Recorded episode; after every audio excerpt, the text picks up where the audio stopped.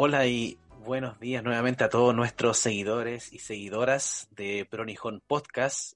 Estuve un poco desaparecido, eh, mis queridos colegas estuvieron trabajando últimamente en, los podcasts, pero estamos acá nuevamente con toda la energía, con toda la motivación y porque hoy eh, hay un tema muy interesante muy, muy interesante. Yo sé que a ustedes les va a gustar, aparte que es con algo que está a punto de estrenarse también. Pero antes de comenzar, antes de dar inicio a todo esto, le vamos a dar la bienvenida a nuestra querida Julie Sensei. ¿Cómo estás, Julie? Hola, hola, Robertito. Como siempre, feliz de estar acá en un nuevo podcast, además de un tema que me encanta, de algo que estoy esperando ansiosa yo puedo que llegue, pero no me voy a poner a dar spoilers aún. Saludar a todos nuestros seguidores y eh, los fieles de siempre, de toda Latinoamérica, de Japón, de China, de Polonia. Tenemos tantos seguidores bacanes, Robertito. Oye, es genial, de verdad es genial que nos sigan de tantos lados y que les interese escuchar nuestras voces relatando, ¿cierto? Conversando de diferentes temas que, que hemos traído acá a la mesa. ¿cierto? De hecho, ahí acabamos de escuchar la tos de quién hoy, y ahora la risa de quién hoy va a estar con nosotros, ¿cierto? Que es un crack, la verdad. Así que aprovechamos de darle la bienvenida también a Nicolás Ar Lorca, perdón. ¿Cómo estás, Nicolás Lorca? Bien, bien, muy contento y preparado para hablar de este tema, que todavía no decimos, un secreto. Sí, todavía no. Eh, yo creo que a mucha gente más le interesa porque se viene un evento importante bueno, la próxima semana, que supongo que es el mismo tiempo de este podcast. Sí, alcanza a salir antes. Te está, diciendo Nicolás Arco porque justo me escribió un compañero que se llama Nicolás Arco de, de mi otro trabajo. Entonces, ah, pero es que es un plagio. Es un plagio, es un plagio. los cablecitos. Sí, se me están cruzando los trabajos, eh, me estoy perdiendo. Oye, bueno, eh, nosotros felices que esté Nico con nosotros. Eh, ya van a saber su trayectoria y claro, ¿por qué lo traemos también hoy acá? Para poder hablar de este maravilloso tema. Entonces, demos un poquitito la introducción de, Nicolás, ¿cierto? Nicolás es licenciado en cine de la Escuela de Cine de Chile, desde donde egresó con la especialidad de dirección. Su largometraje La Comiquería fue presentado en diversos festivales, incluida la Comic Con de San Diego. Eso es maravilloso. sí, eh, yo quedé plop, ah, quedé plop. Además, estudió animación 3D en el New York Film Academy. Ha dirigido y producido, editado y postproducido diversos proyectos para cine, televisión y la web. Hace más de 10 años que trabaja con su productora Introfilms, en donde realiza diversos proyectos audiovisuales. Por si todo esto fuera poco, ha sido jurado en festivales de cine y también ha trabajado como profesor de animación y cortometrajes en Balmaceda Arte Joven. Y hoy tenemos el honor, ¿cierto?, de tener acá a Nico, porque vamos a hablar sobre una de las pasiones que, él tiene y voy a sumar también a Julie acá porque Julie cada vez que puede también habla de este tema. Es verdad. Así que vamos a hablar de Rurouni Kenshin y también, ¿cierto? El spoiler alert del live action que se viene a continuación. Así que nada más que darte la bienvenida, Nico, que es un tema que se viene muy bueno, muy interesante. Yo espero nutrirme mucho de, de los conocimientos de ustedes porque como ya he comentado en otros podcasts, yo y la televisión no somos muy amigos, entonces yo con esto aprendo muchísimo. Así que, Nico, Julie, eh, felices que estemos acá participando y comencemos. No sé qué quieras comentar, Julie, para que bueno, yo quiero agregar que Nico es uno de mis preciados alumnos, así que además de todo ese currículum bacán que escuchamos, hay que agregarle que estudia japonés con la mejor profesora de Chile. Claro, eso, tengo que actualizar el currículum, es verdad. tengo que agregar eso. agregarlo ahí. claro, voy a, voy a agregarlo. tengo que eliminar alguna cosa y poner esto, porque claro. suena, muy, suena, muy, suena muy fantástico el currículum ya con esto, pues ya. Eh, Nico, bueno, eh, estoy feliz de que te tengamos acá. Eh, yo sé sin duda de Rurouni Kenshin, adoro esa historia. Cuando estuve en Japón aproveché de comprarme algunos de los mangas. Eh, no, no soy tan letrada en el tema como tú, pero ahí daremos la pelea por estar a la altura con tus comentarios. Claro, bueno, y la idea es que ahí todos también puedan, como el que no ubica la serie, pueda ubicarla y así se embale para ya sea leer el manga o ver el anime. Y bueno, y es, eh, viene la película en Netflix, que ese es como lo que nos convoca finalmente, ¿no es cierto? Que viene la, la, nueva película, porque ya hay tres antes, live action obviamente, hay también una película de animación, pero las películas live action que quizás son la manera de llegar a más público que el anime, ¿no es cierto? Porque el anime de repente como que hay gente que como que no ve anime y no ve anime. En cambio, el live action es como que más gente lo puede ver y bueno, ahora viene la cuarta película ya y de ahí viene la quinta, que Netflix también ya la tiene, por si acaso, pero no se sabe cuándo la va a tirar. Eso sí ya va a ser para más adelante, pero se sabe que va a llegar también. Así que ya vienen dos películas realmente. Bueno, y hay que comentar que eh, si hablamos de live actions, los live actions de Rurouni Kenshin son los mejores live actions que yo he visto en mi vida. O sea, Creo mm. que son los únicos live action de anime buenos. Bueno, sí, Es que es verdad, porque lo, cuando, cuando yo me acuerdo cuando dijeron que iban a hacer las películas de Kenshin, que fue hace mucho tiempo, de hecho acá, acá yo traje mi torpedo, ¿ah? igual, eh, es del 2012, fue la primera. O sea, ya ha pasado harto rato, 10 años. Sí. Y mm, claro, yo igual, igual me preocupé, porque uno es fan de la serie y uno igual como que quiere que sacan cosas bacanes. Y, y los live action japoneses, hay con mucho cariño, pero son pencas, ¿cachai? Son pencas. la verdad. Entonces yo dije, oh, va a ser me da penca. Bueno, igual yo, yo como que le tuve un poquito más fe porque Ken, Kenshin es una serie que es como, por supuesto que tiene cosas muy fantasiosas, como todos los shonen manga, ¿no es cierto?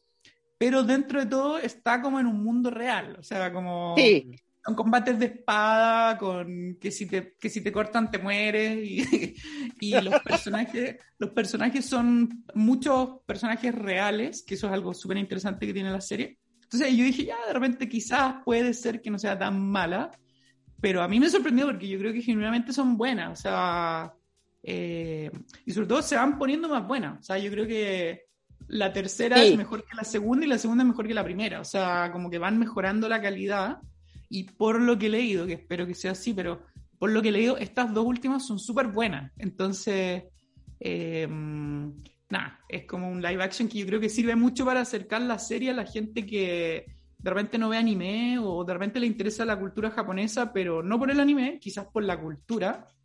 Y, puede acercarse como este tipo de series como con, con, películas, por ejemplo, que es algo más asequible. También los animes, de repente uno le dice como, no, tiene Kenshin tiene como, como 70 capítulos el anime, entonces quizás también uno no quiere ver 70 capítulos, pues. pero si te puedes sentar a ver en Netflix dos horas una película y todo bien. Entonces tampoco te queréis leer claro. veintitantos tomos de manga, pero te queréis ver dos peliculitas y con eso conoces la serie. Entonces eso yo creo que es La historia está súper bien resumida. Yo tuve eh, mm. el agrado de eh, ver la segunda película cuando estaba en Japón, en un cine mm. japonés. Fue una experiencia muy agradable.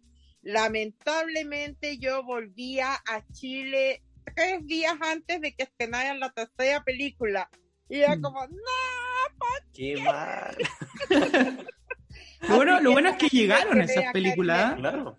Lo bueno es que llegaron, porque muchas veces esas películas no llegan, bueno, y hay que verla obviamente pirateadas, pero estas llegaron y eso igual eh, es bueno. Entonces, al menos no se, no se perdió la tercera, que, sería terrible porque la segunda además, como, la segunda es como del medio, pues como que parte y termina continuará, entonces...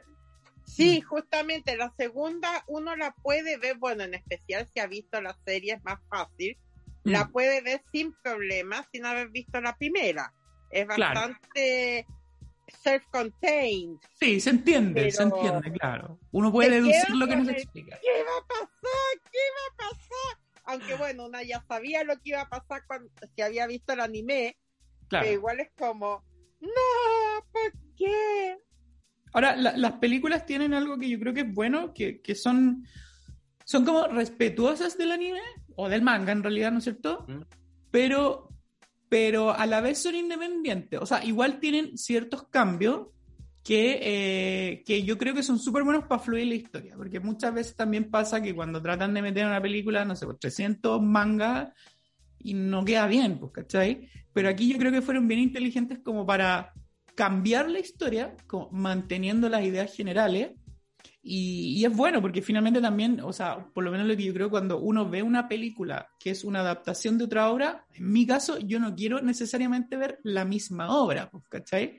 Sí. Porque ya la conozco, sino que quiero ver como una reinterpretación al formato, porque también el cine te da otras em, capacidades o tiene otras características que no tiene la animación, que no tiene el manga, ¿cachai? Son, son formas de contar historias distintas igual. Pues entonces, no es solo, o sea, se puede igual, ¿ah? Se puede también como trasladar directo lo que fue hecho en el papel a la película, pero personalmente me parece más interesante que, que, la cambien y que ocupen como los recursos del cine. Y, la, y, las, y las dificultades también del cine, porque el manga podía ser 30 mangas y en el cine tenéis que contar en una hora y media porque si no la gente se aburre, ¿cierto? Y en ese caso yo creo que las películas de Kenshin son también buenas eh, y por eso decía que son súper eh, fáciles para, para que sean asequibles para las personas que de repente no están dispuestas a ver materiales tan largos. Que igual se los recomiendo mucho porque igual yo creo que el manga es lo mejor de,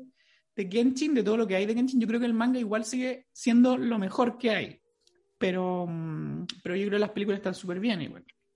Sí, bueno, el, el anime también es excelente, o sea, yo honestamente digo, el que tenga el tiempo para sentarse a ver todos los capítulos, por mm. favor hágalo. Además va a aprender un montón de historia, mm. todo lo que fue la restauración Meiji. Y a quien no le gustan las historias de samuráis, y yo creo que a casi todos mm. los que tenemos una cercanía con Japón, de una u otra manera sabemos sobre los samuráis y nos gustan las historias de samuráis. Y ahí era donde estaba la papa, estaba lo entretenido, las peleas con espada y todo eso. Entonces, ¿cómo no amarlo, digo yo?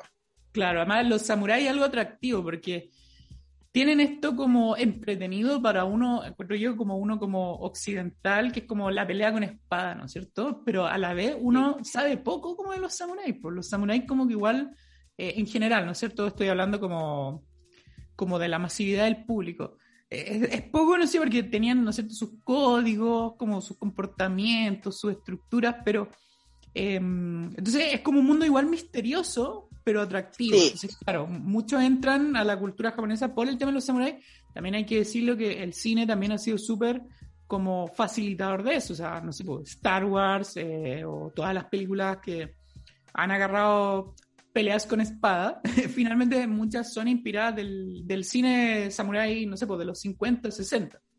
Y viene ahí la cuestión. Entonces, eh, es como mm, esa parte de la cultura, bueno, japonesa o oriental, que se ha difundido, pero a la vez es muy misteriosa. O sea, a la vez uno sabe los samuráis, pero no conoce los periodos. Por ejemplo, bueno, Kenshin eh, específicamente ocurre en una época en donde en verdad los samuráis ya están como terminándose. Eh, que de hecho al principio de la serie es como un tema, bueno, en realidad es como un tema importante durante toda la serie, que, mm, que como que ya no es el tiempo de los samuráis, pues como, es como que están anacrónicos, porque fondo después de la restauración Meiji como que se acabó como el, no sé, el código del samurái, por así decirlo de una manera como simple. De, de hecho estaban prohibidas las espadas como en la calle y todo el tema. Y, y, el fondo Kenshin ocurre como en ese periodo, en cuando, cuando los samuráis como que en verdad están como en su ocaso. Bueno, se dice que todavía existen samuráis y todo, siempre sale como el clásico reportaje en Facebook, así como, sí. estamos al último samurái de Japón. Pero claro, en realidad los samuráis así como samuráis eh, empezaron a terminar ahí. Entonces eh, es súper interesante también porque la serie te explica mucho de eso, o sea, y literal te explica así con años, este año fue pasada la reforma por el gobierno villino, así que entonces es como una serie como muy entretenida como para aprender también como este mundo que nos llama la atención porque pelean con espadas, pero que además tiene como sus códigos, su bueno, muy japonés también, ¿no? Como sus dramas, todo, eso que igual no nos gusta. Sí, de hecho uno de mis personajes favoritos, el personaje que yo amo con todo mi cocoro, que es Hajime Saito, Mm. está basado en un personaje completamente real de la época. Sí, pues. él, él, existió. Eh, obviamente, bueno, no, no como aparece en Kenshin, pero es un personaje de la época. Entonces, como hablábamos antes, eso permite mucho más como meterse en la historia mm. sabiendo eh, que, que, está realmente anclado a algo real. Claro. Bueno, el personaje Saito, que es como el favorito de varios, ¿ah? Porque es como un personaje muy interesante, como en la serie, porque él entra como, digamos, eh, al principio del segundo tercio de la serie, uno podría decir. Y, y, entra como un villano primero, pero después rápidamente se convierte como en un antihéroe y en un compañero del héroe, pero siempre como, como con esta tensión. Y claro, él es un personaje real, eh, o sea, él existió realmente. De hecho, sale en varios animes, en varios animes de samuráis aparece Hajime Saito en distintas interpretaciones según el autor. Eh, yo como que me acuerdo que hace harto tiempo averigüé como eh, de los personajes reales de Kenshin, como quienes eran reales, porque, bueno, hay varios personajes reales, aparece como el primer ministro de la época, aparece, no sé, el jefe de policía que habla con Kenshin, que era el jefe de policía, y así es más. Ahora, Saito, claro, tiene como un protagonismo importante, y, y claro, finalmente, bueno, hay que entender que como que los registros de esa época obviamente son eh, confusos y muchas veces se dice, al parecer murió en tal parte, al parecer hizo esto y cosas así. Entonces la interpretación que aparece en Kenshin es como una de las supuestas interpretaciones de este personaje, pero claro, eso mismo hace que sea como, como atractivo de verlo. Por, ejemplo, hay, una cosa que a mí me enganchó mucho en la serie, que, bueno, el gran arco o uno de los grandes arcos que hay es el de Kioto, le dicen, ¿no es el, arco de Kioto, que es cuando los personajes van a Kioto a pelear contra Makoto Shishio, que era como un ex asesino que quiere como crear un, hacer como una especie de revolución slash golpe de estado, por así decirlo. para resumir. Las películas, las dos, las dos segundas películas de los live action, esas son ese arco, de hecho que es quizás el arco más famoso de la serie, como el que la gente más ubica, porque es como el que el anime adaptó mejor también y todo eso. es muy bueno. La, la, idea de ese arco como que está basada en la realidad, por ejemplo. O sea, el arco parte en el anime porque matan a, a uno de los ministros del gobierno y el que lo mata es uno, supuestamente uno de los enviados de Shishio. Y ahí da inicio al arco. Bueno, en la vida real efectivamente mataron a este personaje en la misma circunstancia que aparece en la serie, pero fueron como unos campesinos descontentos mm, por los cambios que estaban pasando en Japón. Entonces, en la serie demuestran que en realidad, en realidad lo mató este villano, y se fue, y llegaron estos campesinos que venían a matarlo y encuentran el cadáver, y es como, ¿quién lo mató? Ya, digamos que fuimos nosotros. Y queda la historia entonces que fueron los campesinos. Entonces la serie es chora porque te muestra como como que te dice como, en verdad, esto es como, esto ocurrió en verdad, ¿cachai? Y como te, muestra como la versión del autor, pero yo creo que eso la hace muy, muy atractiva y como interesante de verla. Sí.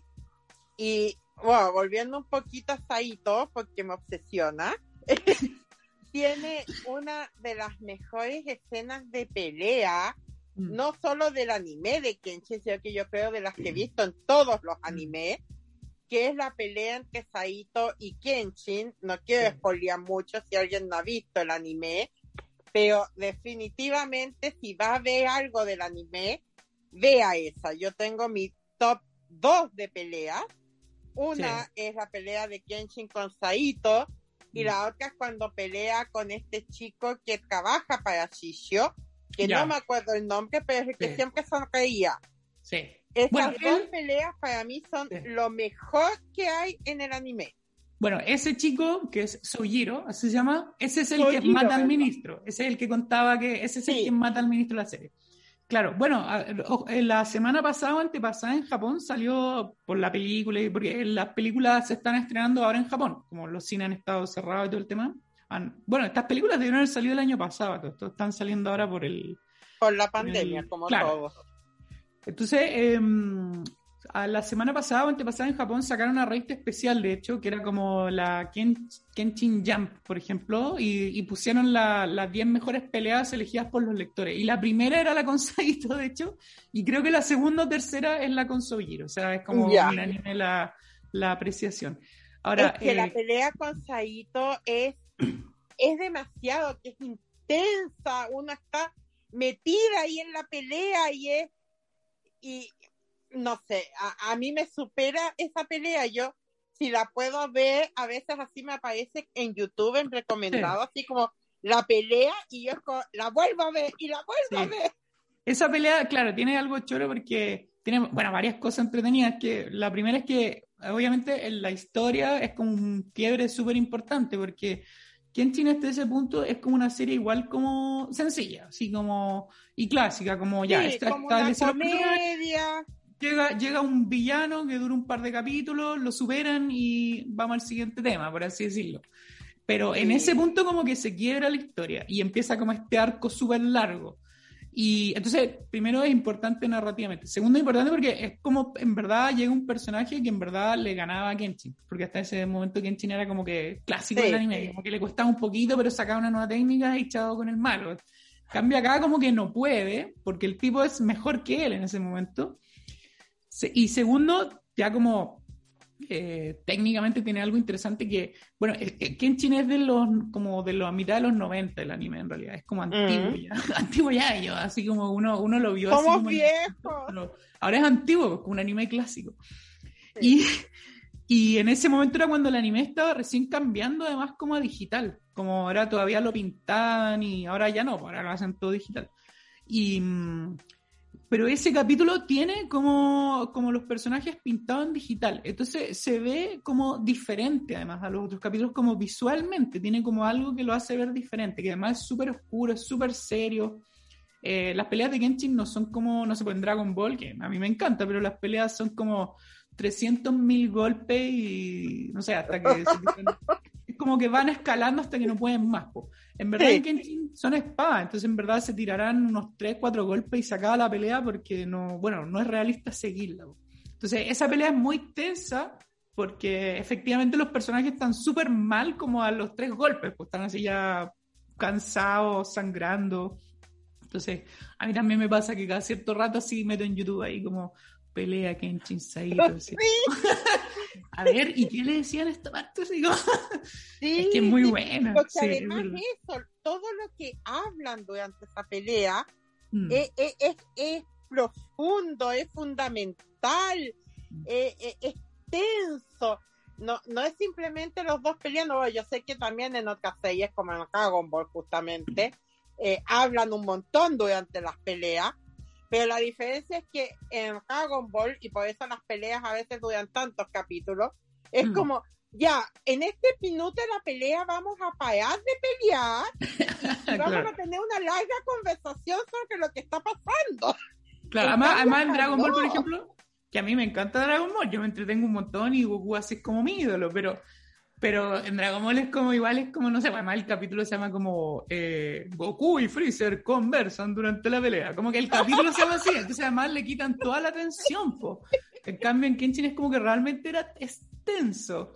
Entonces, em, no, sí, ese capítulo es...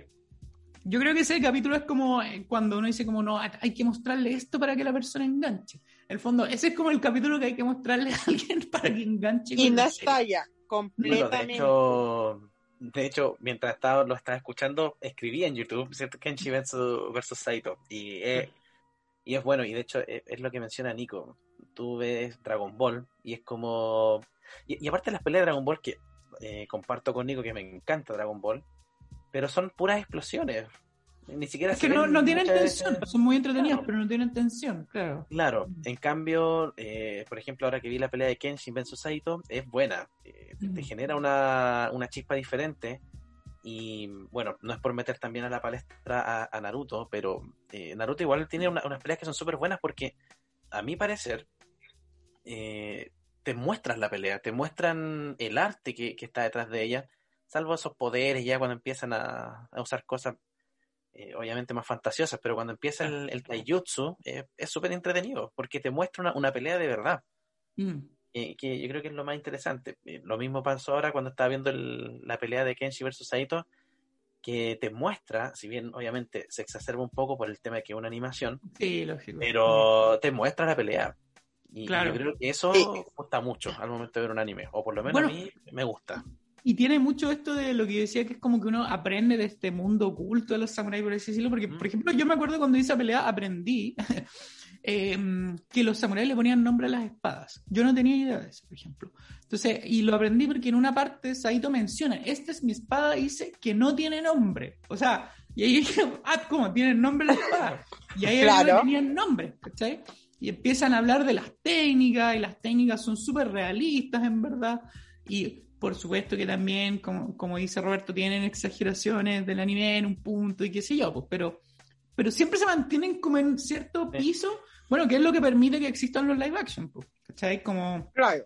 Realmente los live action funcionan porque son obras eh, adaptables, ¿cachai? Adaptables sin, sin los presupuestos de Hollywood, ¿cachai? Porque finalmente yo creo que los japoneses se caen mucho en eso, porque como que no tienen el presupuesto de Hollywood ni la capacidad, pero tratan de hacerte, no sé, bueno, ¿cuántos live action malos hay de mangas? Miles, pues, ¿cachai? Sí, pero digamos que los live action de Hollywood, eh, cuando se trata de anime, no son mucho mejores, porque recordemos acá con Ball Evolution. No, eh, eh, yo todavía no puedo pasar de los primeros cinco minutos de esa película. No, pero es que ese es un, caso, es un caso particular. Por ejemplo, cuando, cuando adaptan sus cómics, o sea, la película puede ser buena o mala, pero visualmente está bien hecho. O sea, no ah, sé, la Liga de la Justicia, no sé si les gustó o no, pero, pero cuando Superman vuela, parece real. O sea, como. Si es mala, bueno, ese es otro problema. O, es buena, bacán. Pero es que, en cambio, los japoneses como que adaptan su live action y es como. Es como que tienen esos 3D que parecen videojuegos, como. como que todo es como mal. En cambio, en Kenshin no necesitan eso. Pues. Necesitan en verdad actores que te den como la atención, que te den como el físico. Y eso sí se puede hacer, porque viene de un manga que en realidad es como inspirado en la realidad. Claro. Claro. De hecho, ah. hay, algo importante en eso. Eh, yo he escuchado, la Yuri la conozco hace muchísimos años y siempre he escuchado que, claro, los live action de, de esta serie, ¿cierto? Son súper buenos. Eh, en base a eso, recuerdo que hace como 2-3 años creo que salió el live action de Full Metal Alchemist, en Netflix, que también se estrenó por Netflix. Y bueno, eh, a mi parecer, bueno, yo duré viendo 12 minutos de la película y lo saqué. No, o sea, te encantó. Me encantó. no querías que terminara. claro. No querías que terminara, así que la cortaste. La corté porque era muy buena para, para seguir viendo. No terminarla.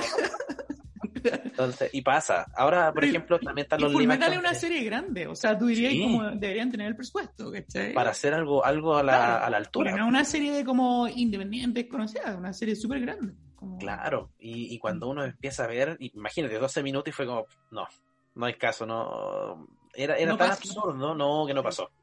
¿Ya? Mm. Diferente es que si bien era un poquito exagerado, pero los live action de Shingeki, que son chistosos al fin y al cabo, son igual son, mm, son cómicos. Pero igual, igual por último te logran enganchar. Igual, igual tienen su, su cierta entretención entre todo esa, eso absurdo que se hace. Que igual mm. te genera esa entretención y lo ves completo. diferente de Full Metal. A mí me pasa con los japoneses que yo creo que cometen el error que, que, que antes decíamos de que siento que cuando traspasan una obra a otro medio lo tratan de hacer igual. ¿Cachai? Eh, que, que, que, yo encuentro que no comete ese error, por eso yo decía que, que son buenos los cambios que le hicieron, porque, por ejemplo, estaba pensando, bueno, en los de Full Metal o en los de Attack on Titan también, bueno, hay muchos. Eh, están unos live action de Quintama también, que de hecho los dieron en el cine acá, hace, antes de la pandemia, cuando podíamos ir al cine. Que es como que los actores tratan de actuar como en el anime incluso, como que tratan de, ¿cachai? Que, bueno, la, la actuación japonesa en sí, como que si uno ve películas japonesas o series japonesas, incluso las películas como más serias, es, es, como un estilo de actuación distinto al nuestro, es como una actuación, no sé, como que yo defino como más teatral, es como más exagerada en sí. Entonces ya como que uno se tiene que poner como en otro chip para ver ese tipo de película, pero además yo siento que los tipos cometen el error de que tratan de interpretar al anime. Entonces, estos gritos, hay cosas que funcionan en un medio y otro y en otro no, ¿cachai? Entonces, estos gritos, las poses las cuestiones las hacen y parecen como, no sé, pues como, como, es que no quiero ser ofensivo porque a mí me encanta YouTube, yo hago muchas cosas de YouTube, pero parecen como cosas de YouTube, pues, ¿cachai? Como, como súper, pues es como, esto no se hace, ¿cachai? Como que el cine no hace esto. Entonces, claro, estaba pensando, por ejemplo, en los de los de Attack on Titan, las películas de Attack on Titan, ¿cachai? Que realmente es como que los tipos tratan de interpretar a los personajes del anime Attack on Titan, ¿cachai? Cuando en realidad no deberían hacer eso. En realidad deberían hacer cómo sería Attack on Titan en un live action, ¿cachai? Que es distinto, ¿cachai? Imagínate voy a traer de nuevo el ejemplo de la Liga de la Justicia. A mí no me gustó la película de la Liga de la Justicia, por, cierto, ¿ah? pero, pero es que acá le reconozco algo a los gringos cuando hacen sus películas. Por ejemplo, Superman, ¿cachai? Tú veis cómic y está Superman ahí, ¿cachai? Con la sonrisa, la cuestión. A mí me encantan los cómics, por cierto. Sé que Superman es mucho más que hacer el cómic. Pero tiene como un estereotipo el personaje. Pero en el live action no lo hacen así, ¿cachai? Lo tratan de insertar incluso como en un mundo real, ¿cachai? Como darle como características más humanas. Lógico que sí, pues, porque si replicáis como el cómic, ¿cachai? Es como hasta gracioso, pero gracioso como negativamente. no, no, no porque queríamos que fuera gracioso. Y yo creo que eso pasa con los live action japoneses en general. Eh, el otro día traté de ver en Netflix uno de Tokyo Ghoul, no sé si lo ubican, que es como, como un manga anime medio de terror. Que honestamente yo nunca lo he visto, solo lo ubico así como, como que he visto así un video, alguna cosa así. Pero yo dije, ah, voy a ver el live action. Lo mismo que tú contáis. O sea, a los 10 minutos fue como, no, está buena tontera, ¿cachai? No, no, puedo ver esto, ¿cachai? Además, supone que es de terror y sacan estos efectos pencas que tienen igual, ¿cachai? Entonces se transforman como en estos monstruos que parecen como de verdad de play, ¿cachai? Y decir como, no, es que esto no me causa nada, ¿cachai? No me causa terror, no me causa nada, me causa, lo que, lo que me va a causar es como risa, ¿cachai? Y no es la idea, entonces, claro, los live action de Kenshin yo creo que se salvan porque vienen de una serie que en sí es basada como en un, tiene un piso como más realista. Entonces yo creo que ahí se salvan. Bueno, por supuesto que el director y los actores lo, lo, hacen súper bien, pues, ¿cachai? Pero también puede haber caído en una parodia de películas de samurái, porque no, no hubiera sido raro. Pero... No, los actores están mm. increíbles, es eso que tú los ves y realmente sientes que es el personaje. No, es, no es simplemente un tipo con una peluca. No, es como que el tipo, el tipo se apropia del personaje. Se apropia del personaje. Tampoco es como que repita lo que. No es como que se sentó a ver el anime y lo está repitiendo, sino que el tipo ah, realmente se apropia del personaje. Que ese es como el plus, yo encuentro que tienen. Claro, porque de hecho, por ejemplo, eh, personajes como Sanosuke, hmm. que de repente en el anime puede ser un poquito hinchapelotas, para ser honesto. Acá mm. no, le, le, bajan a eso. Entonces se hace un personaje eh, con el que puedes empatizar mucho más rápido y que mm. realmente viene, o sea, no sé, yo siento que Sanosuke gana bastante en el live action, porque si bien a mí me encanta el personaje original, de repente es demasiado comic relief. Es un poco, no sé, como lo que pasa en Avatar con el personaje de Sokka, que si ah, bien es un súper buen personaje, de mm. repente te dan ganas de darle un bofetón y decirle, cállate, por favor, cállate. Eso pasa con Sano en el anime, pero no en el live action. En el live mm. action, claro, hay menos tiempo, no hay todo el relleno, entonces es mucho más fácil entender el personaje y, y encariñarte con él, digamos. Eso estaba pensando, porque Claro, en la, en la serie de repente son, no sé, 60 capítulos, necesitáis esos como, como momentos cómicos igual, pues como relajar. Pero claro. en live action se los pueden comer un poco. Y claro, efectivamente concuerdo en que eso hace que también funcionen mejor, pues finalmente, eh, para el medio que son, porque en el, en el otro medio, en donde sí tienes 60 capítulos para relajarte, sí funciona que el tipo así de repente están hablando algo serio y dice algo como chistosillo, ¿cachai? Porque también si uno es serio todo el rato, deja de ser serio porque el tono es plano, pues necesitáis como humor en algún momento, pues como, como las películas de terror, pues las películas de terror no te puede asustar los 90 minutos porque si no, no te asustan. Pues. Necesitáis en un momento no estar asustado para que cuando te asusten te cause algo. Claro. Entonces, claro, lo mismo son los comic relief, pues necesitáis que algo te distraiga del drama finalmente claro, porque si no estarías en el clímax de la historia durante toda la película. Todo el rato, claro. Yo siempre digo, en una película de terror estaría asustado todo el rato, entonces no estaría ahí asustado, porque sería tu estado natural. Entonces, después te asustan y no, no hay a sentir nada. Mm. Claro. Ahora, a mí me pasa en la, en la película, eh, las dos películas nuevas que van a sacar, que por si acaso para los que no sepan y se quieren enganchar, eh, bueno, la que sale el viernes en Netflix se llama The Final, y es bien absurdo, porque la que sale en Netflix se llama The Final, y la que tiene que salir después, que no sé cuándo va a llegar, pero va a llegar, se llama The Beginning. O sea, es como... Maravilloso. Porque las hicieron al revés. Ahora, em, yo no he visto las películas, obviamente, pero he leído críticas y em, dicen que funciona muy bien que las hayan hecho así. Eh, que, está, que, está, que funciona bien, al verlas como que hayan partido por el final y después te muestran el principio. Em, bueno, eh, que, adaptan el último arco del manga, el último arco del manga que es el arco más grande del manga, que no es tan conocido porque nunca fue adaptado al anime. Entonces no es tan conocido como el de Kyoto porque no existe otro formato que lo hayan hecho. Y mm, bueno, eh, sin contar todo, pero es cuando Kenshin se enfrenta como al hermano de su ex eh, esposa que él mató cuando era chico y bueno, por eso tiene la cicatriz. Es como te revela como todo el, pasado del personaje. Y en pero el hay manga, un OVA de eso. Sí, pues, hay un OVA, pero, pero el OVA, eh, que acá tengo en mis manos, que yo sé que no ven porque estamos en un podcast, pero igual lo muestro. el OVA solo adapta la parte que es la parte que van a mostrar en The Beginning. Porque mm, el manga lo que hace es que Después de que termine el arco de Kyoto, es como que vuelven a casa a relajarse y al tiro comienza el arco final, que es el arco de la venganza, que se llama en el manga.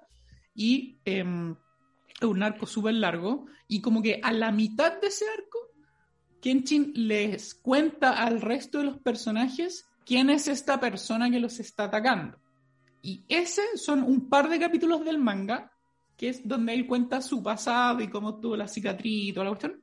Esa es la parte que existe en el OVA y esa es la parte que va a salir en la segunda película. Entonces, que es la de Beginning. Ahora, esa, claro, es bien famosa. Yo, yo creo que ahí es bien famosa por el anime. Porque en el manga, la verdad, esa parte, cuando cuentan el pasado de Kenshin, son un par de capítulos. No es, no es, no es corto, pero tampoco es muy largo, y sobre todo en un arco tan largo, si es, si es una parte pequeñita. Pero el anime que hicieron, que, es el, que son los primeros OVAs que hicieron, porque en realidad Kenshin tiene tres series de OVA, esta es la primera que hicieron. Em, no, ahí yo encuentro que se fueron así como a otro nivel, porque yo creo que los OVAs de Kenshin, los primeros de Kenshin, yo creo que son la mejor película de anime que existe, yo encuentro, y yo creo que una de las mejores películas de samurai en general que existen.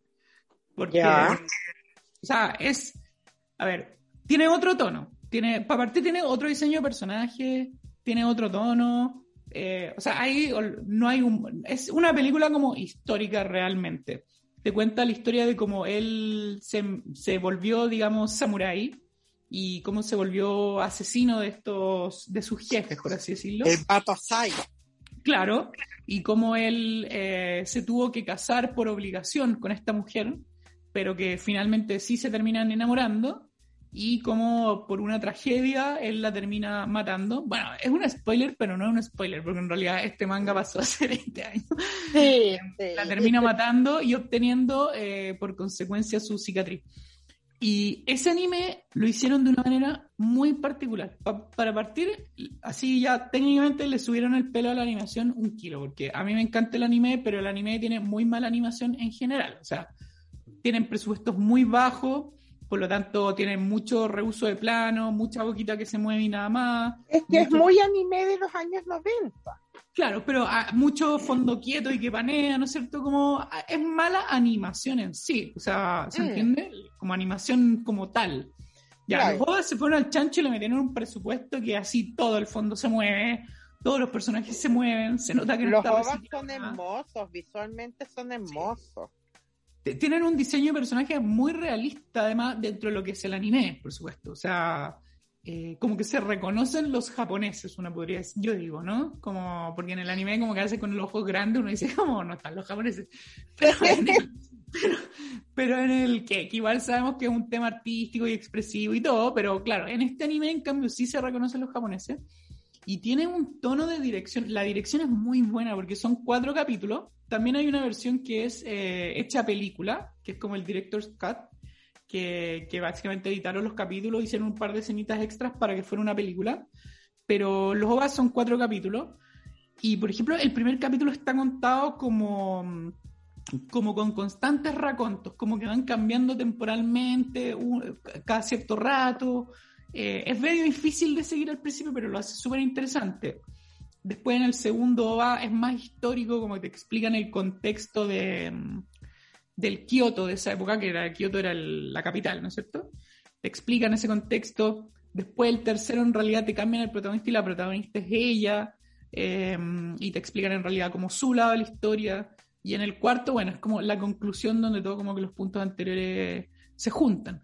Pero esos OVAs yo creo que como que están a otro nivel. Y yo creo que esos OVAs los puedes mostrar como una película independiente a cualquier persona que le gusten las películas y yo creo que le va a gustar.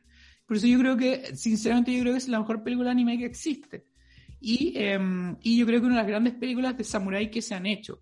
Em, ahora, verla es medio difícil, aunque, spoiler, está en Facebook. Yo una vez busqué en Facebook así como que en Chinoa y me salió así como en calidad HD con subtítulo en español y la vi feliz, porque claro, yo tengo los Blu-ray, pero ya no tengo ninguna cuestión conectada a la tele, entonces no, como que me cuesta ver estos discos.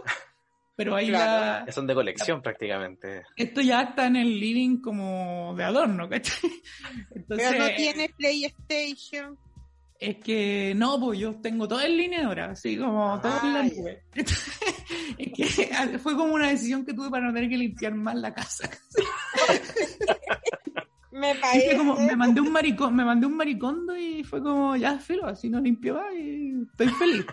Entonces ahora busco todo ahí como que está en stream, pero claro, los OVA no están en Netflix, no están en Amazon, pero spoiler están en Facebook, ahí los pueden ver.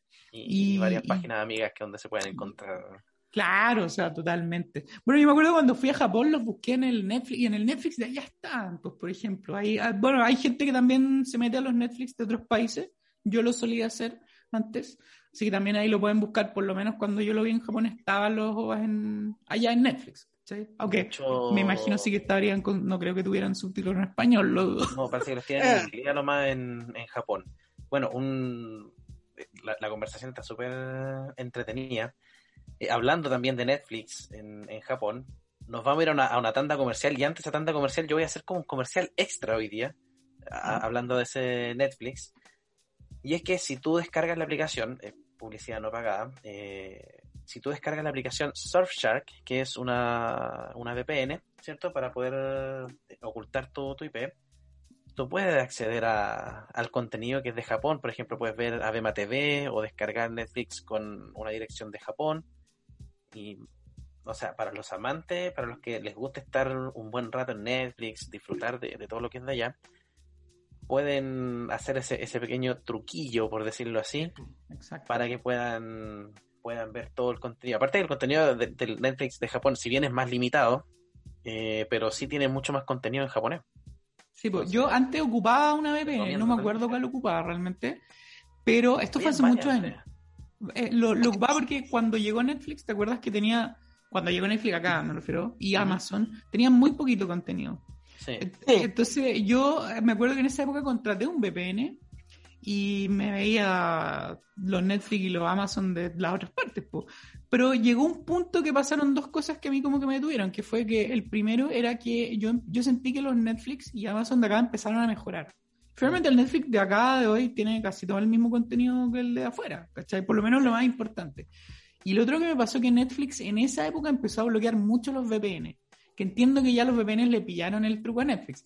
Pero en esa época a mí me pasaba que yo me metía y no funcionaba y era así como, ay, al final como que me aburrí, así como, pero claro, yo creo que es súper buena tu recomendación porque mm, de repente hay películas que acá no llegan definitivamente y con un VPN uno puede verlas.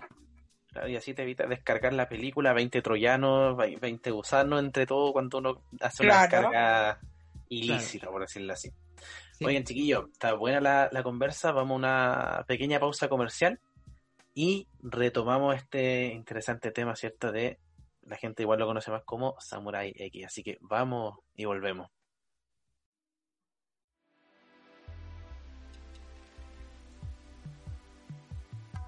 Este programa llega a ustedes gracias a Instituto Cultural Chileno-Japonés. Viviendo el universo japonés.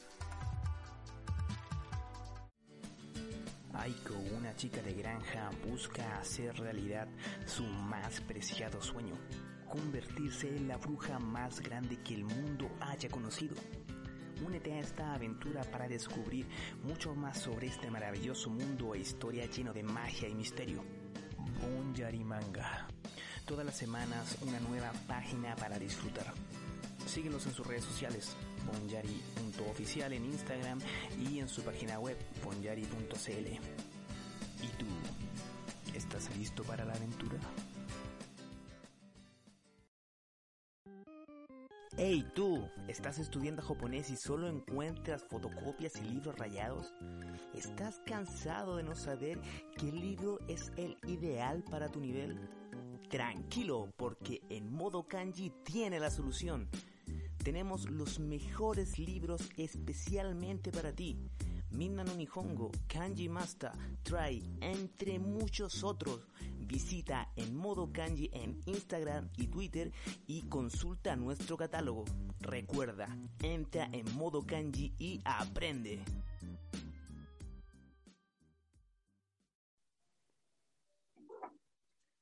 Bueno, ya estando de regreso con este interesante tema, con ese pequeño truco que lanzamos por ahí para que puedan ver también la, el contenido de Japón. Eh, estamos hablando, claro, de Rurono Kenshi, ¿cierto? De, de Samurai X, que pedazo de, de serie, escuchando a, a, Nico, a Yuli, que me ayudan a nutrirme de este contenido porque no, no soy muy, muy apegado a la, a la animación. Pero, eh, claro, como mencionó Nico en su momento, eh, estos live action que, que, están saliendo, ¿cierto? El, que se estrenará el viernes, si no mal recuerdo, eh, cumplen ese cometido de que, que, difieren de las de los otros live action que, por ejemplo, que mencionamos, Shingeki, Full Metal, o sea, Full Metal, claro, que la animación, ¿cierto? El live action se basa en el anime y, y tratan de interpretar eso y eso no, no es muy bueno. En cambio, eh, en, en, esta serie, lo que hacen es adoptan, ¿cierto? Eh, lo que es el anime, pero para presentarlo en la vida real como debería ser. Y yo creo que eso marca un, una diferencia importante entre este live action, ¿cierto? Los que han salido, con los otros rotundos fallidos que ha, que ha sacado Japón ahí. fracaso Con esos fracasos que ha sacado Japón. japonés. Ahí Akira Kurosawa se revuelca en su tumba y dice, estúpidos. no, y sale Hayao Miyazaki como ese anime was a mistake, que hay como un meme, como que supuestamente Hayao Miyazaki dijo como que el anime era un error. Bueno, eso, eso es falso, ¿eh? nunca lo dijo, yo lo averigüé. No. Sería bien raro que un director de anime dijera eso, pero... pero, pero sí, pero sí tiene un, un, un pensamiento bien crítico referente a lo que es la animación. Como, eh. como bien odio en él, ¿eh? yo, yo lo admiro como... Pero cada vez que leo cosas de él es como que me tinca que debe ser súper pesado, ¿sí? ¿o no? Como Debe como ser que, como muy, que, muy serio para sus cosas. como que trata al hijo pésimo, ¿no? Es que el hijo también es director, po. El Goro Miyazaki creo que se llama, que ha hecho como dos o tres películas de Ghibli que lamentablemente no han sido muy buenas además, pues son como las peores películas de Ghibli. Claro. Bueno, yo creo de que hecho, el padre ni siquiera se presenta no, po, al, no, estrenos, no, no lo apoya nada, es como así como el peor papá. Igual hay que decir que con esa carga, obviamente que las películas están a salir mal, pues también, pues. O sea, claro. Imagínate claro. tener escritor y tu papá es así papá, como un premio Nobel, te va a salir mal a ti, po. Claro, la crítica y el ojo están ahí a la mira de él, entonces no, no, yo, yo creo que debe ser súper pesado. Pero bueno, el anime West Mistake es, medio mito. Aunque sí, parece como que odia harto al mundo. Pero bueno, mientras, siga, mientras siga haciendo películas bonitas y buenas, yo creo que. Oigan, pero volviendo al tema de Kenshin, yo quería comentar que yo llevo desde que partí enseñando japonés, spoileándoles Kenshin a mis alumnos. Porque siempre, Lo siempre viví. que enseño el katakana eh, y tengo que enseñar la letra me para mm. que mis alumnos recuerden el orden de hacer la, el me, yo les sí. cuento todo el ojo. Sí, pues, excelente. Kenshin terminó matando a su esposa y cómo se le hizo la cicatriz en el rostro. Sí. Así que lo siento para los que vayan a ver ahora los live action. La sensei sí. ya les echó a perder la historia. Bueno, a mí me Cuando pasa vean el live action va a aparecer un cuadradito de ella abajo en la película de la Julia, así, narrando claro, la historia. claro. Bueno, a mí, me- a mí me pasa que yo, que soy alumno de Yuli Sensei, eh, por- y, y bueno, a mí me tocó aprender los katakana en general el año pasado, y este año estoy aprendiéndome los kanji, ¿no es cierto? Bueno, más kanji en realidad, yo creo que se está aprendiéndolo toda la vida, yo creo. Eh, Y, Sí. y me, me pasa que yo soy de aprender eh, de este método que es como, tiene un nombre, pero no recuerdo, que es como de, como que uno asocia cuestiones a otras cosas, en el fondo, así, así a mí me. Claro, a mí me resulta así. Y efectivamente, el de, la, el de, el de me, me lo aprendí por me gusta Kenshin. Listo. Me gusta Kenshin. Ese, me, ese, ese es mi, asociación. Me gusta Kenshin. Listo, ahí está. Maravilloso. Entonces, efectivamente, funciona. El sistema funciona, ¿ven? Yo lo digo. Sí, sí, sí. Ahora, eh, ¿hmm? ahora, eh, bueno, pero claro, lo que tú decías de que mm, este live action funciona- estaba pensando en otros live action que hubieran funcionado en Japón y bueno, realmente no se me ocurre ninguno, pero estaba pensando, por ejemplo, en los coreanos, los coreanos sí adaptan sus manguas, ¿no es cierto que le dicen? ¿Mm? De forma más realista, pues, que yo creo que es como lo que los japoneses debiesen apuntar. Y que, bueno, las películas de Kenshin han tenido harto éxito. De hecho, este estreno en Netflix es mundial, por ejemplo. O sea, va a estar hasta en Estados Unidos. Que, bueno, perdón, quería tocar un tema que además es la polémica de Kenshin. Es como el, el gossip de Kenshin. Que es, el, Ah. Que es el autor de Kenshin. Que ahí hay un tema porque yo no sé si ustedes eh, sabrán o, o quizás Roberto no sabe, pero el manga Kenshin continúa en Japón en realidad. O sea, el manga de Genshin no, o sea, terminó, pero volvió hace un par de años. Y en Japón tiene mucho éxito, pero no está en ninguna parte del mundo. Bueno, porque el, el autor, lamentablemente, muy japonés para sus cosas, hace, hace unos años se le. Ya se fue hace varios años, yo creo que son unos 3, 4 años. Se le, se le pilló, se le, en una redada, no sabría decirlo, se le pilló que tenía pornografía infantil. No, no era, no era, no era, no era como, no era como, no, no es que lo quiera excusar, pero no era específicamente pornografía infantil, pero era como, como que digamos que para allá apunta la, una la- trama. Claro, tenía como, como, a ver, lo que pasa es que por lo que yo pude averiguar, em, hasta hace pocos años en Japón no era prohibido tener como contenido erótico de menores de edad. Estoy diciendo erótico, no pornografía, e insisto, no estoy excusándolo, es solo para hacer la diferenciación. Claro. Y entiendo que como que recién en los 2000 eso se volvió como ilegal. Hay que pensar que el autor de Kenshin debe tener unos cincuenta y tantos años. O sea, esto debe ser de, esto, este, este, este gusto lo debe tener de hace mucho tiempo, digamos. Entonces, hace como 3, 4 años eh, le, lo, lo pillaron, digamos, como para hacerlo fin- fácil, con material de que era como erótico de menores de edad. Dejémoslo ahí porque no estoy seguro a qué nivel llegaba esa cosa. Claro.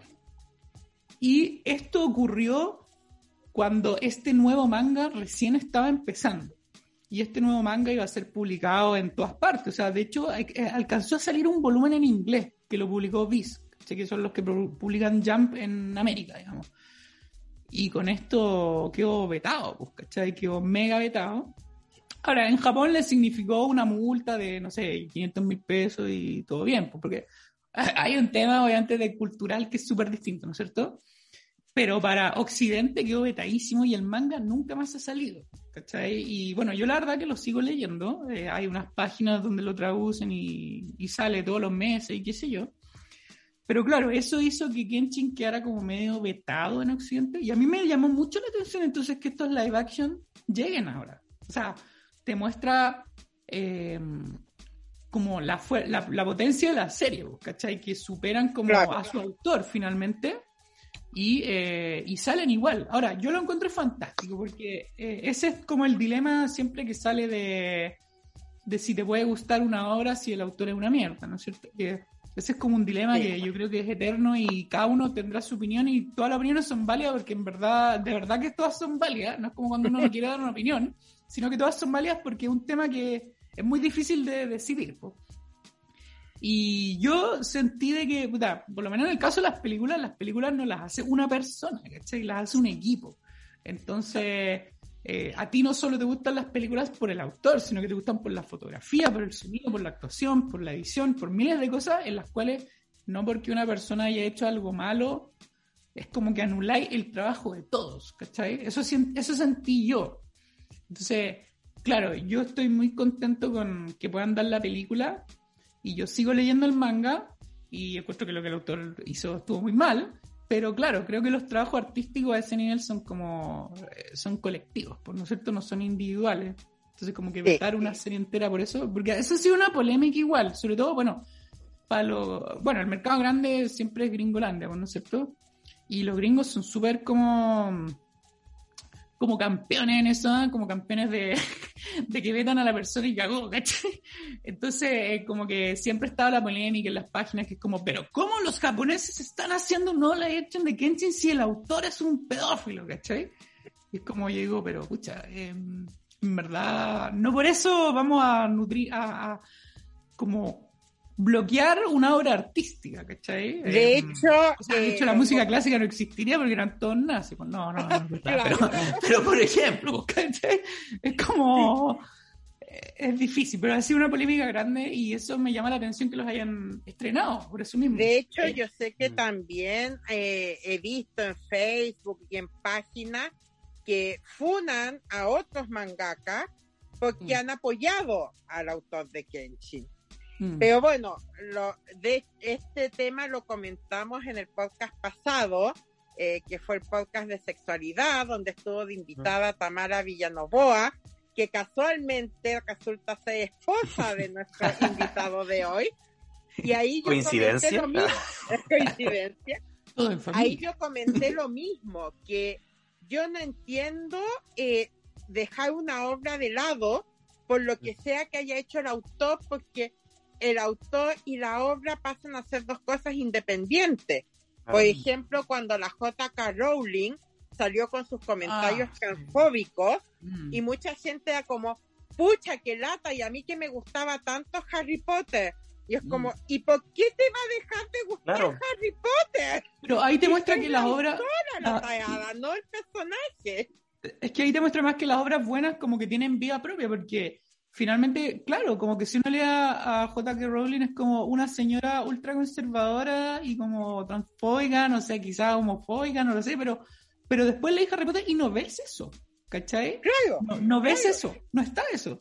Entonces, de hecho, hay mucha gente que se identifica con cierto personaje y que asumía que ese personaje lo identificaba. Y mm. si a ella no le gusta, por ejemplo, a mí me pasa, eh, yo la verdad es que la Rowling, como ella, nunca me ha caído muy bien. Me mm. encanta Harry Potter, pero a ella nunca le ha pasado mucho.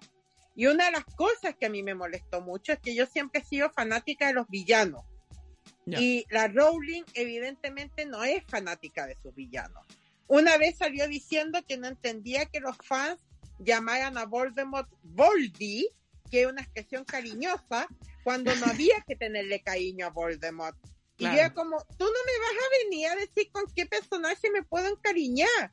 Lo mismo, ella vio que Rafa se volvía tan popular que como que lo empezó a cagar cada vez más en las novelas. Mm. Pero ya eso escapa de ella.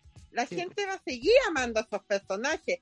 Y si a ella le gusta o no que los amen, mala pata, digamos. Bueno, a mí me pasó que cuando ocurrió esto de que en China hace muchos años, yo me acuerdo así, fue un día importante en mi vida. Me acuerdo que me desperté una mañana, me metí así como a revisar mis noticias de, de cosas que a mí me importan, digamos, y salí así como autor de Genshin detenido y la cuestión. Yo debo admitir que para mí fue súper chocante, porque además, pucha, si el gallo, no sé, lo pillaron como, no sé, no sé, se me, algún crimen menor, yo digo, bueno, filo, no me importa, ¿cachai? Pero claro, este es, un, es como un, un, tema que, pucha, la verdad es que yo no sé quién estaría a favor de que tuviera como no, sí. no, nadie está a favor. Entonces fue igual chocante. Y yo me acuerdo que me, me enojé, por así decirlo, y le contaba a la Tamara que lo que me molestaba, y aquí es lo que Julie habla muy bien con lo que ella opina de Harry Potter, porque yo le decía que a mí lo que me molestaba mucho en ese momento, que fue un momento en donde yo dudé si seguir como, yo tengo un kilo de merchandising de la serie, ¿cachai? Figuritas, los videojuegos, toda la cuestión. Entonces yo como en un momento así como de colapso, dije como, no, tengo que quemar estas cuestiones, tengo que salir ahora a la calle y quemarlas, ¿cachai?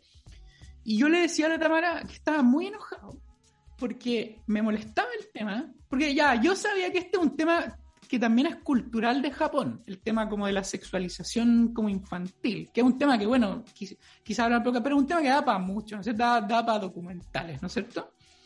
Y, y lo que me molesta es que el autor de Kenshin a sus personajes femeninos siempre los ha puesto como personajes muy fuertes.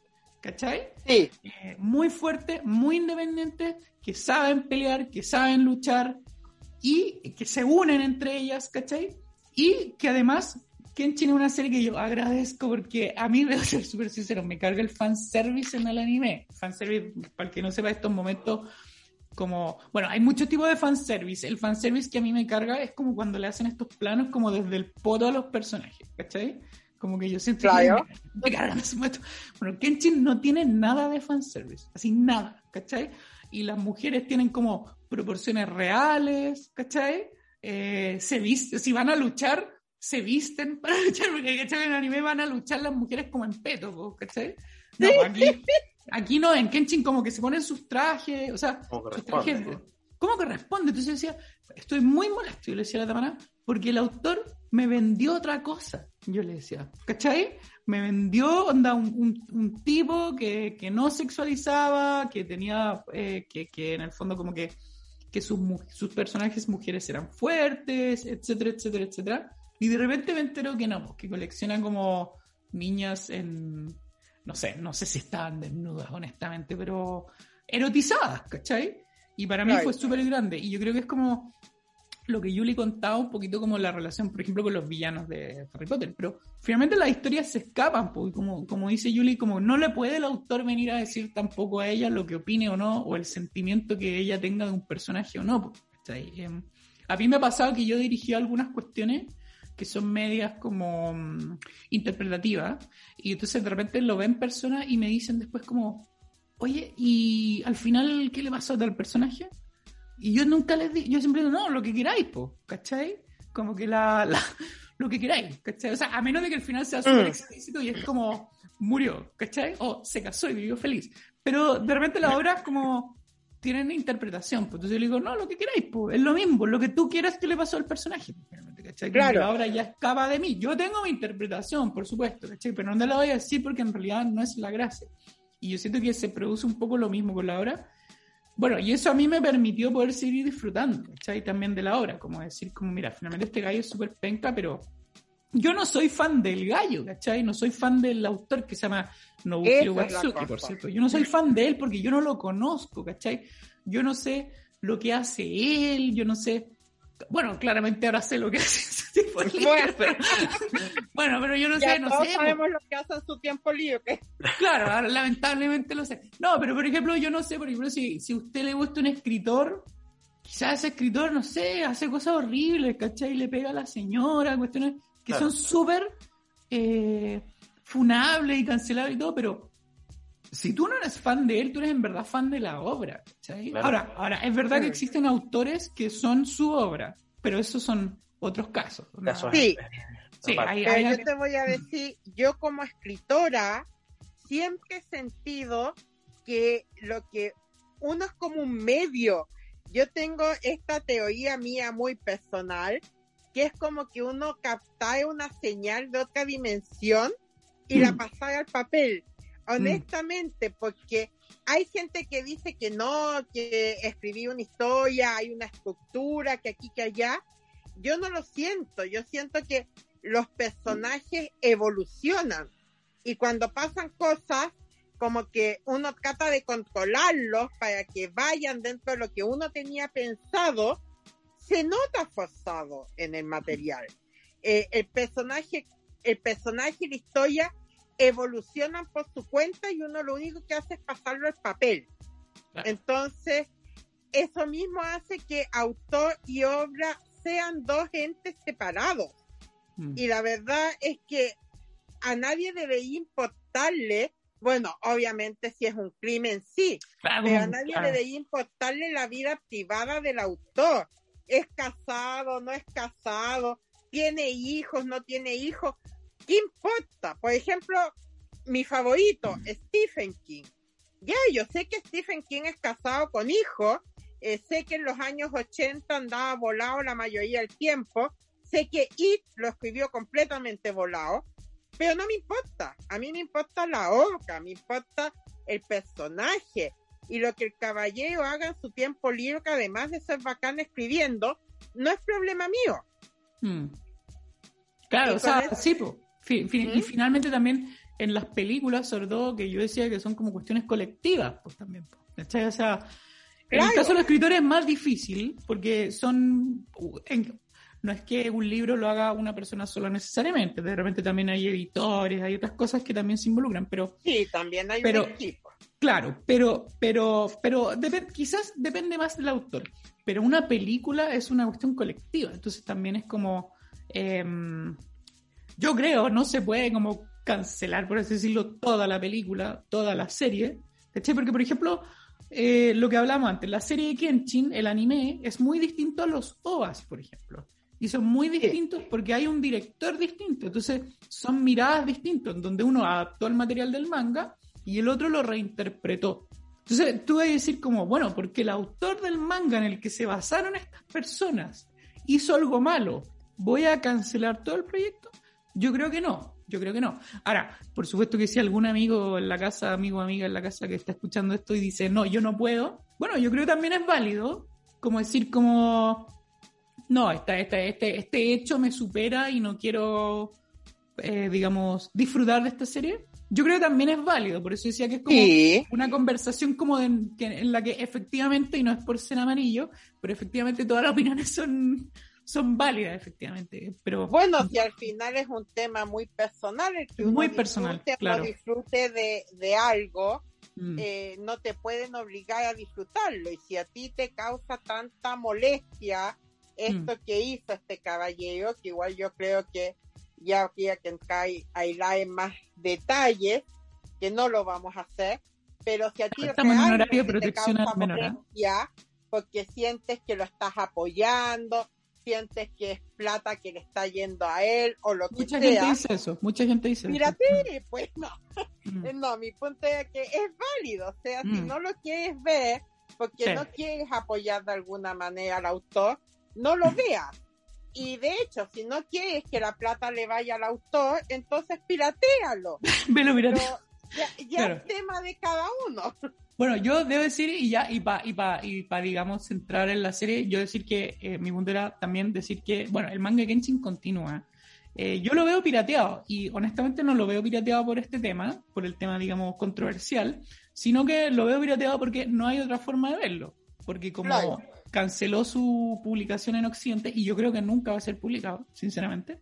Aunque quizás esto de las películas abren como una esperanza, porque si les va muy bien, al final todo es negocio, pues tampoco van a no publicar algo si piensan que las ventas van a ser muy grandes. Sí. Entonces, eh, yo he seguido el manga, por si acaso, para los que les interese y quizás enganchan con las películas y quieren ver cómo sigue la historia. El manga se llama El arco de Hokkaido y, sorpresa, ocurre en Hokkaido. Y, y ocurre, son, creo que es como 5 o 7 años después del final de lo que vamos a ver en las películas de Netflix. O sea, es como en esa época ocurre. Y mm, bueno, el manga, eh, o sea, lleva ya un tiempo, pero es súper lento. Entonces, como que lo puedo resumir en una frase. Es como Kenshin y sus, sus amigos, sus amiguetes, viajan a Hokkaido a enfrentarse con una especie de eh, ejército ilegal que está realizando como pruebas de batallas en Japón. En realidad el manga va bastante avanzado, pero es lento, entonces es, es muy para las personas que leyeron Kenshin. O sea, acá no hay introducción de personajes, nada de eso. Claro. Y, em, y, o sea, han pasado muchas cosas, pero tampoco ha pasado tanto. De hecho, tiene algunas críticas que es un poco lento, pero eh, en Japón le está yendo súper bien. O sea, yo cuando veo como estos rankings, como cuando sacan los mangas, em, siempre están los 10 primeros, o sea, y bueno, en, Japón publican como 100 millones de mangas, entonces estar en los 10 primeros, como que realmente es como significativo, digamos. Y, y, entonces de repente para el que también embale con la serie o con la película y quiera saber y no le moleste lo que hizo el autor, o sea, no es que no le moleste lo que hizo el autor, pero quiere seguir viendo la obra, Em, le recomiendo entonces el manga de Hokkaido que, eh, bueno, en Google lo puede encontrar traducido al inglés, por supuesto. español Bueno. no, español no. Claro, Oye, Nico. La, la piratería hoy día. ¿eh? Sí, como- No, pero es que, pero es que yo debo decir una cosa, yo creo que la piratería es válida cuando no se puede conseguir oficialmente. Claro. Sí, O sea- yo opino lo mismo. Si estuviera en manga, yo diría cómprenlo, ¿cachai? Pero es que no está. Y yo, y yo veo que no va a estar. Por eso digo como búsquenlo, porque en realidad, Sí. claro. Además, ¿quién no ha caído en la, en la piratería, cierto? Poder encontrar lo- los mangas, ¿cierto? Bueno, es que hay cosas que no el llegan. mismo po. caso de Shingeki, aparte que, seamos honestos, tú tratas de comprar un manga, por ejemplo, acá en Chile y, y es súper caro. Es súper muy caro. Y Sí. viene retrasado, pues, pues vienen como que ya te comiste toda la historia. Claro. Sí, entonces, como bien, bien fome en ese sentido, por eso uno al final termina acudiendo a, a estas páginas amigas, ¿cierto? No vamos a dar Ah, yo, nombres, yo, pero- por ejemplo, eh, ocupo los recursos oficiales que hay. Por ejemplo, eh, hay una aplicación que se llama Jump Plus, o Shonen Sí, Plus, algo así, buenísima. Sí, que publica, va al orden de Japón, los mangas. O sea, salen Manga Plus. esa- se esa llama. es de la, es de la, de Ah, la bueno, revista. se, se me olvida que estamos en un podcast y lo En muestro como la pantalla. Pero sí, es, es que esa es, es de la revista, si no me Es no me oficial, es sí. oficial. Y salen, eh, creo que el día siguiente de Japón. Eh, y sí. está, lo que sí es como, es como, es como que están un mes y, y van como pasando números. No, no tienen así como los 3.000 números, sino que tienen como Claro. los 5 últimos. Entonces, pero tú lo podéis seguir, ¿cachai? Entonces, si realmente quieres seguir la serie, se puede. Entonces, en el- o sea, también hay, hay alguna forma. Pero claro, insisto, en Japón publican 100 millones de mangas. Entonces, obviamente, acá es como, acá hay un Los par los más populares, claro. Pero los otros yo creo que es súper válido ahí de repente buscarlo en Google nomás. Bueno, chicos, yo quiero comentarles, porque nos estamos yendo del tema hacia el tema de la piratería, Perdón. el viernes 18 de junio entonces se estrena la nueva película de Kenshin, la pueden ver por Netflix. The Ending. Y también, Nico, quiero dejarte invitado para un tiempo más, cuando ya todos hayamos podido ver la película, Sí. juntarnos a comentarla. Un, un, como un review. Claro. Exacto. Sí. Yo feliz, feliz. Quería tirar una trivia antes, ¿ah? Una trivia. ¿Saben por qué se llama Samurai X la serie? Por la cicatriz, ¿no? Yo me imagino que es por eso, ¿no? O sea, puede ser, pero en realidad mucha gente piensa que es una mala traducción, lo cual es una No, mala traducción. Nico, ¿Mm? y si no nos dan la respuesta ahora y la formamos como una trivia a través de... Una trivia. Y el que, y el que averigüe por qué se llama Samurai X acá, se gana un premio. No, no, no. Pero hay una razón por qué, o sea, porque no, no es, o sea, ¿por qué le pusieron Samurai X? Esa es mi pregunta. Bueno, por la cicatriz, obvio. Pero habrá Pero, sido una ¿qué decisión de, habrá sido una decisión del señor Chilevisión cuando la trajo. No, en realidad hay un tema como bien raro de por qué se llama Samurai X la serie de acá. Hagamos trivia entonces para que Sí. después la, le demos la respuesta cuando hagamos el review de la... de- Ahí, vamos a partir ese programa explicando cómo llegó a llamarse Sí. Samurai X en unos- Excelente, excelente. Tenemos contenido para, para que participe la gente. Oye, Nico, mira, Mm. eh, nosotros estamos realmente felices de que hayas venido hoy a participar.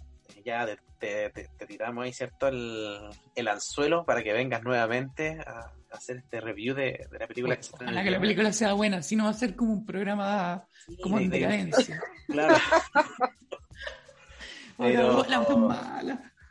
pero de verdad, muy bueno el, el podcast de hoy porque fluyó muy, muy natural, hablamos, y y sobre todo para la gente que no lo conoce, fue un, fue un tema muy eh, suave, porque si, si bien había un spoiler, porque gente como yo, por ejemplo, no, no lo he visto todavía, pero no, no fue tan profundo como para decir y contar toda la historia. Entonces como que te puedes pillar con muchas sorpresas entre medio. Así que por ese sentido, genial. Nosotros nos vamos a ir a una pausa comercial porque ya viene el- lo que le gusta a la gente, ¿cierto? Acá de, que nos escucha, que son las recomendaciones. Así que Recomendaciones. Vamos y volvemos.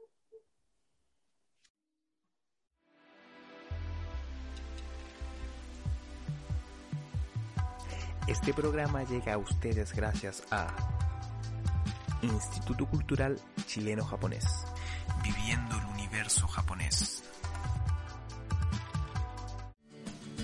Aiko, una chica de granja, busca hacer realidad su más preciado sueño, convertirse en la bruja más grande que el mundo haya conocido.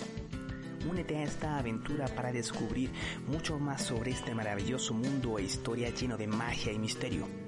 Bonyari Manga. Todas las semanas una nueva página para disfrutar. Síguenos en sus redes sociales, bonyari.oficial en Instagram y en su página web, bonyari.cl. ¿Y tú? ¿Estás listo para la aventura?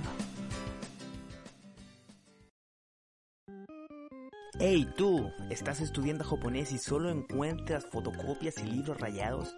¿Estás cansado de no saber qué libro es el ideal para tu nivel? Tranquilo, porque en modo kanji tiene la solución. Tenemos los mejores libros especialmente para ti.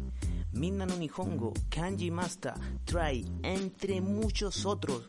Visita en modo kanji en Instagram y Twitter y consulta nuestro catálogo. Recuerda, entra en modo kanji y aprende.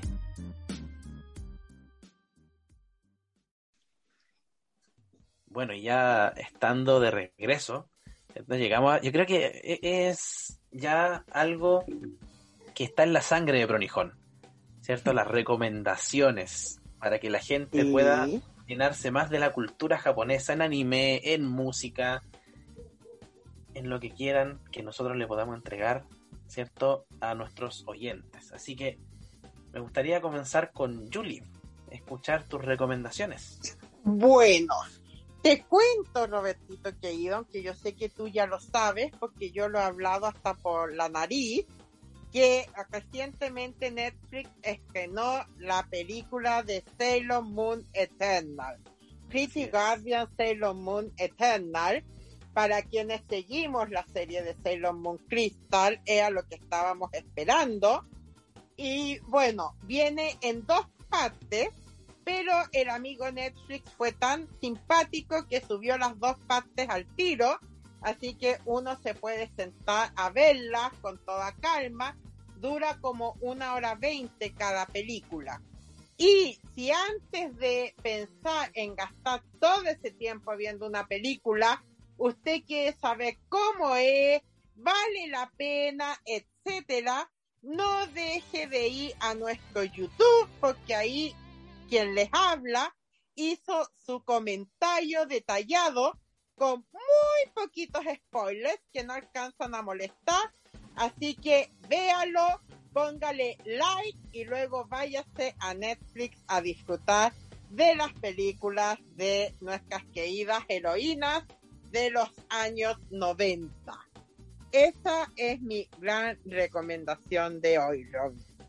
Buena recomendación y más encima con un análisis que va a estar saliendo el lunes 14, si no me equivoco.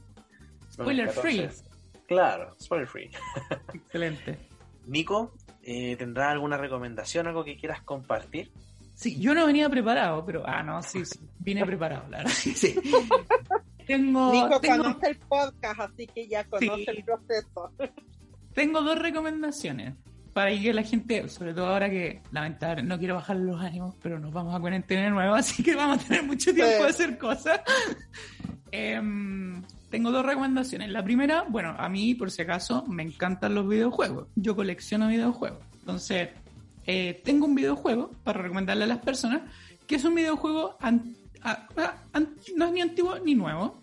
Tiene sus años ya, pero mm, lo pueden comprar ahora muy fácil en Steam, en PC, está muy barato. Yo lo compré hace poco y es un juego que siempre había querido jugar, pero ahora recién me metí, que es el Katamari Damacy, que es un juego japonés de, me parece que es de Namco. Y es un juego que se los va a contar y va a sonar muy fome, pero jueguenlo porque les va a parecer muy entretenido. Básicamente uno es como un duendecillo que lleva una pelota y a esa pelota se le pegan cosas. Entonces te piden básicamente al inicio de la etapa como que hagas crecer la pelota tantos metros. Ese es el juego. Los controles son como bien complicados, que es parte del chiste del juego. Y eh, partes como el duendecillo en el piso de una casa, entonces pa- partes como pegando pelusas y chinches y cosas así. pero en los niveles más avanzados ya termináis pegando edificios, personas, ciudades enteras. Entonces es bien gracioso. Katamari Damacy es un juego conocido para los que conocen de videojuegos, pero yo no había tenido la oportunidad de jugarlo y ahora que está en Steam para PC, eh, está muy fácil de conseguir, muy barato. Además ahora por el verano gringo vienen las ofertas en Steam, así que aprovechen de conseguirlo a un precio ideal. Esa es mi primera recomendación. Y mi segunda recomendación es un anime que están dando actualmente y que nadie está viendo. Entonces yo estoy haciéndole publicidad gratis porque creo que todos deberían ver. Se llama Odd Taxi, lo están dando en Crunchyroll, por si acaso. Bueno, me imagino que las páginas amigas que ya no vamos a seguir ayudando a la piratería, porque, porque este está en Crunchyroll, así que este sí lo pueden ver legal. Es básicamente un, la historia de un taxista que sube diversos personajes a su taxi, que cada personaje tiene historias diversas, y de a poco estas historias se van conectando. ¿Ya? Tú te das cuenta que lo que le pasa a uno quizá afectó al otro y así, así, así. Y todo está enmarcado en el gran misterio de una chica que desapareció dos semanas antes de que comenzara la serie y cuyo cuerpo recién fue encontrado asesinado. Ese es como el arco, es una serie de suspenso. Suena muy interesante. Y tiene una cosa muy particular, que yo creo que es gran parte gracias a la serie, pero que también yo creo que ha generado que mucha gente no la está viendo, que es que los personajes son animales. Son animales y como dibujados como medio infantil. Eso. Ya. Por favor, denle una oportunidad, porque el guion de la serie es buenísimo, pero buenísimo. Es una serie para adultos. Los diálogos son muy adultos, son muy actuales y eh, yo creo que lamentablemente una serie quizás muy jugada para el anime que se ve más, por lo tanto está pasando muy piola. Es lenta, sí, pero hay que estar atento. Y hay como 10 capítulos, por lo tanto te puedes sentar y verlos de una tirada y entender el chiste que tiene, que es este guion. Yo creo que el chiste es el guion, que es espectacular. Así que Odd Taxi en Crunchyroll, esa es mi super recomendación que aprovechen de verla estos días, pues ahí se van a entretener. Ah, y los capítulos nuevos los estrenan los lunes, por si acaso. Eso. Y decir que hay, hay series muy buenas que son con personajes eh, antropomorfos. Mm, Así que no sí. dejar de lado una serie como bueno, yo he hablado muchas veces acá de Ujú. Usagi Yojimbo. Es Mm. un excelente ejemplo de una serie que es de un conejo, pero es una excelente, un excelente cómic. Así que eso, apoyo y veré la recomendación de Nico. Buenas, buenas recomendaciones. Oye, eh, yo tengo dos recomendaciones.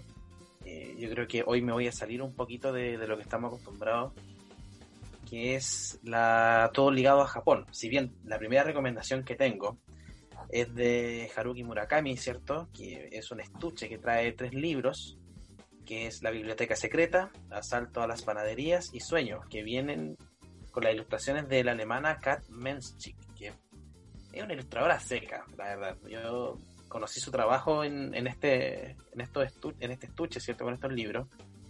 Y ahora la sigo todo porque realmente es una mujer seca para ilustrar. Los libros son muy entretenidos. Eh, el libro, por ejemplo, Sueño, tiene un final abierto que te da a pensar muchas cosas. Eh, es lo que mencionó Nico en su momento, ¿cierto? Que piensa tú lo que, lo que consideres que, que le pasó a la persona. Lo recomiendo, no es caro, son tres libros cortitos, cada uno no supera las 70 páginas, así que en un día, eh, máximo dos, los puedes leer completamente sin ningún problema. Entretenidos, 100% recomendados. Y ahora, saliéndome un poquitito de lo que estamos acostumbrados, hay un libro que lo leí hace poco, hace alrededor de una semana, que es de una chilena que se llama Patricia Verdugo. Eh, el libro se llama eh, Quemados Vivos, ¿cierto? Que es la historia de Rodrigo y Carmen Gloria. Para las personas que, que, saben, ¿cierto?, de, lo que ocurrió en dictadura en Chile, eh, este fue un caso que marcó un, antes y un después en, este abuso que se, se, se hizo, ¿cierto?, que, que usó el dictador Pinochet en, su época, que estuvo a, a cargo de Chile. No voy a indagar, no voy a, tampoco voy a profundizar más en el libro porque es fuerte, pero creo que ayuda a conocer, ¿cierto? Y a no olvidar lo, lo que tiene la historia de Chile, ¿cierto? Y lo, y lo que ha marcado en, en, en todos estos años. Yo creo que una, una buena manera de no olvidar lo que ha sucedido aquí para que yo creo que un, un país que olvida su historia está condenado a repetirla. De hecho, una frase muy, muy conocida. Entonces, una buena manera de, de homenajear, ¿cierto? Y de, y de rendir un, una memoria a, a, todo esto que ha sucedido. Así que lo recomiendo. Tiene alrededor de 130 páginas, es, es bien cortito.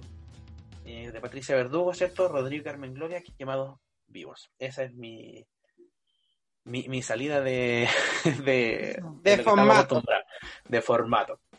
Pero lo recomiendo. Y sin duda, reitero, lean esos libros de Haruki Murakami porque van a, como dicen los españoles, van a flipar. Sí, de verdad. buenísimo, buenísimo. A mí no me queda nada más que agradecerle a, a Nico, ¿cierto? Claramente a, a Yuli, eh, por todo lo que conversamos hoy día. Fue muy entretenido. No sé si Nico querrá decir algunas últimas palabras antes que demos cierre a, al podcast de hoy. Bueno, que todos recuerden que la película de Genshin la estrenan el viernes próximo, que por si acaso es el viernes 18. Por si, Viernes 18. por si escuchan el podcast después, en el fondo, a partir del viernes 18 va a estar. Esa es The Final, que es como el, eh, la parte grande de la historia, pero después va a venir una segunda parte que es The Beginning, que es donde explican, digamos, el trasfondo de esta historia. Y Netflix la tiene, así que no se preocupen, va a llegar no sé cuándo, porque actualmente está en cines de Japón, entonces me imagino que la tienen que sacar de allá primero para que la podamos ver, pero también eh, quedan invitados a verla porque yo creo que esas dos van a ser muy buena historia y que, bueno, estaremos comentando, ojalá positivamente. Ojalá, ojalá que sea positivo el, el review. el comentario que tengamos después. Sí. Sí, y yo quiero invitar a todos, si nos escuchan en Spotify, a seguir nuestro canal. Si nos escuchan en YouTube, denos like, suscríbanse. Estamos siempre aquí juntándonos para hablar de temas interesantes de una manera muy peculiar como somos nosotros. Y síganos en nuestras redes sociales, Facebook, Instagram, donde siempre estamos subiendo muy buen material en relación al idioma y la cultura japonesa. No se lo pueden perder para nada. Bueno, Nico, Yuli, un agrado haber compartido con ustedes el día de hoy. Quedamos ya agendados para conversar, ¿cierto?, de la película que se estrena este viernes 18. Así que nada más que agradecerle también a nuestros oyentes y nos estaremos viendo en una próxima ocasión. Así que estén súper bien hasta la próxima. Nos vemos, Nico, nos vemos, Yuli. Que estén muy bien. Bye bye. Un abrazo, que estén súper bien. Igual, bye bye.